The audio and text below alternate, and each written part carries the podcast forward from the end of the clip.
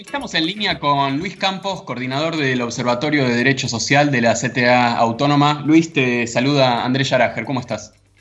Hola Andrés, ¿qué tal? ¿Cómo estás?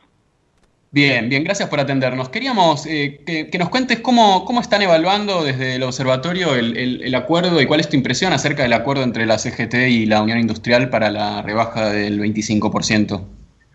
Sí, por un lado es, como bien decís, es un acuerdo, pero que en realidad es una especie de corolario de un proceso que ya venía dándose durante prácticamente todo el mes de abril e incluso durante el mes de marzo, eh, en el cual muchos empleadores habían avanzado con suspensiones, eh, en algunos casos con negociación con el, con el sindicato, en algunos casos con negociaciones, entre comillas, con, los trabajadores de manera individual, y digo entre comillas porque se parecían mucho en posiciones, eh, por ejemplo, la empresa LAN fue una de las que más se conoció, pero hubo bastantes. Eh, y en otros casos, con anterioridad al 31 de marzo, suspensiones decididas por los empleadores por falta de trabajo, digo, eso después quedó un poco eh, mm, frenado por el decreto del gobierno del gobierno nacional que prohibió las suspensiones por falta de trabajo, por lo mayor, pero lo cierto es que quedaba abierta esta posibilidad a establecer suspensiones negociadas, eh, y eso ya durante el mes de abril se había ido avanzando. Lo que hace este acuerdo de, la CGT con la UIA es establecer una especie de paraguas general donde eh, luego cada actividad, cada empresa podrá negociar su suspensión eh, con una contraprestación no remunerativa que no puede ser inferior al 75% del salario. Y, acá me parece que sí hay que hacer una, una aclaración terminológica, pero que es importante. No, no se trata de un convenio que, que, establece una reducción salarial, porque de hecho el salario de las personas que siguen trabajando eh, no, no, es susceptible de entrar en ese convenio, ni tampoco va a poder alcanzar a las personas que fueron eximidas de concurrir a sus lugares de trabajo por ser consideradas personas en situación de riesgo, mayores de 80 años, personas que tienen patologías persistentes. Eh, y de hecho, este es un paraguas que rige para los meses de abril y mayo. Una vez que finalice mayo, eh, esto implica que el, salario de ese trabajador suspendido, esa trabajadora suspendida, tiene que volver al 100%. Hecha esta aclaración, lo cierto es que eh, para muchos trabajadores y trabajadoras en este contexto en particular, cuando, recordemos, en situaciones normales deberíamos estar negociando la paritaria 2020 eh, y todo indica que va a ser muy difícil discutir incrementos salariales eh, para este año, a pesar de que la inflación sigue golpeando en el, bolsillo de los trabajadores y trabajadoras. Digo, en ese contexto, ya tener una, una reducción de, en realidad, un poco más del 25% de bolsillo, digo, entre eh, los, incluyendo los aportes a la obra social y a la organización sindical, va a estar levemente por arriba del 30% de, de retroceso en términos nominales.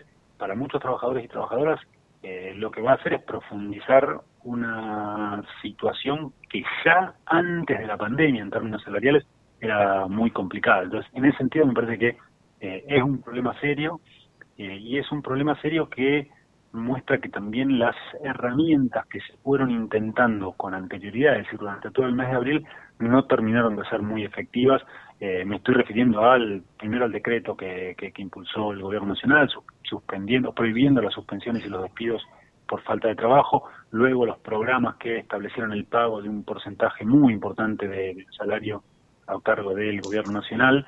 Eh, estos, estos intentos no, no, no fueron todo lo exitosos que uno esperaba y esto va a terminar posiblemente en una situación de suspensiones generalizadas que en términos de ingresos para muchas familias va a ser, va a ser un problema muy importante. ¿Qué tal? Luis Federico Dalponte te saluda.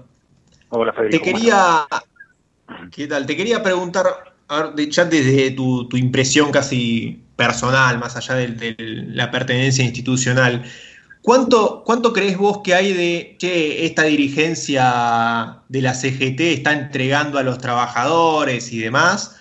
¿Y cuánto hay de que es un acuerdo más o menos razonable en este contexto para preservar puestos de trabajo? primero, yo necesariamente tengo que hacer una aclaración inicial, o sea, como, bien señalaban al principio, digo, el observatorio que yo coordino pertenece a la CTA autónoma, la CTA no firmó este, este acuerdo, ni lo hubiera firmado, digo, no, no, no, va por ese lado.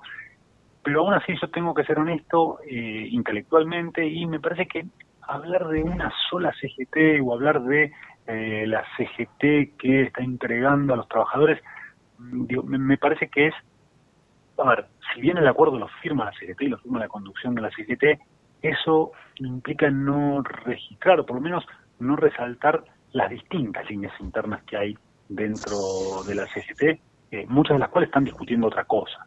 Eh, que de vuelta, no son la conducción, y, y, y, ahí me parece que efectivamente quien firma es la conducción. Pero sin ir más lejos, esta semana se anunció que Aceiteros, que está en la CGT, eh, estaría a punto de firmar un 25% de aumento para este año. Camioneros, que es otro sindicato muy importante dentro de lo, que es el, armado de la CGT, ya avisó que para ellos no los cuenten con, discusiones eh, salariales a la baja. Eh, digo, me parece que ahí, a ver, de vuelta, no son expresiones mayoritarias, pero no son nada menores. Dicho esto, si yo tengo que hacer una, o sea, mi principal crítica, y esto sí más en términos personales, al acuerdo no es tanto que habilite estas suspensiones eh, con rebajas salariales al 25%, sino que no hace ningún tipo de distinción en, por tamaños de empresa, niveles de rentabilidad, sectores que han tenido eh, mejores o peores comportamientos económicos en los últimos años. Eh, con este tipo de acuerdos, en este tipo de acuerdo marco entra cualquier tipo de empresa, sin importar si es pequeña, mediana, grande, enorme, sin importar si el año pasado tuvo niveles de rentabilidad extraordinarios. Para que se den una idea, una de las empresas que firmó durante eh, el mes de abril un acuerdo de suspensión de sus trabajadores con pago del 70% no remunerativo fue Ledesma.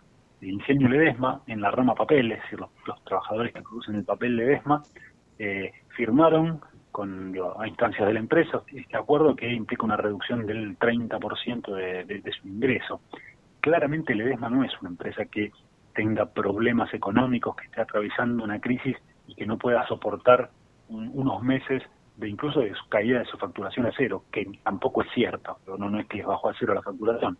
Eh, pero de vuelta, me parece que el, problema de este tipo de acuerdos es que generalizan mecanismos que son rápidamente utilizados por las empresas más grandes, por las empresas que tienen una mayor estructura burocrática, administrativa, que les permite eh, acceder a ellos de una manera mucho más sencilla que por ahí.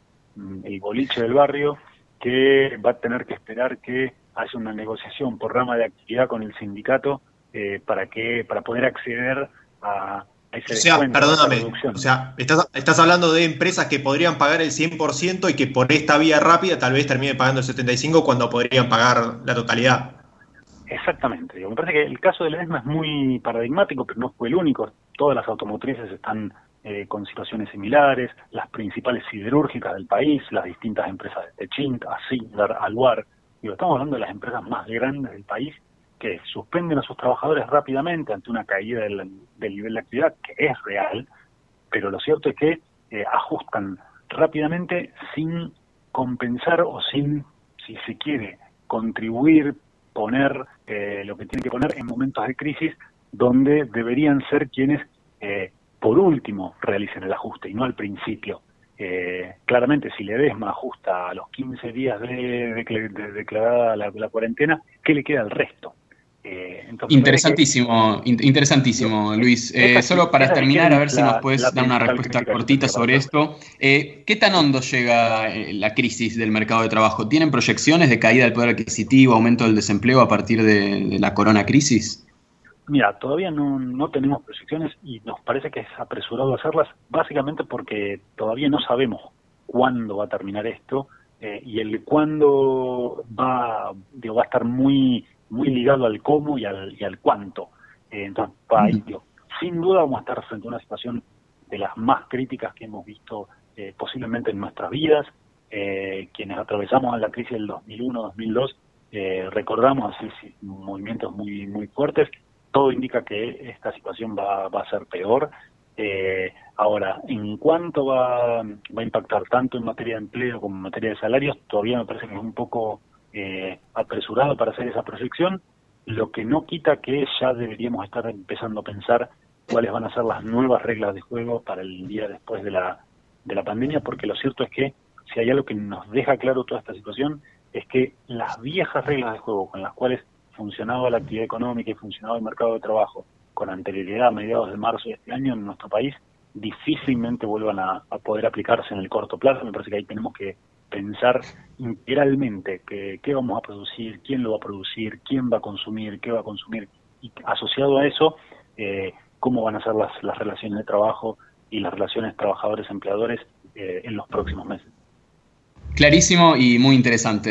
Eh, Luis Campos, coordinador del Observatorio de Derecho Social de la CTA Autónoma, te, te agradecemos por esta charla con vos, sabes que sí. Dale, un gusto estar con ustedes.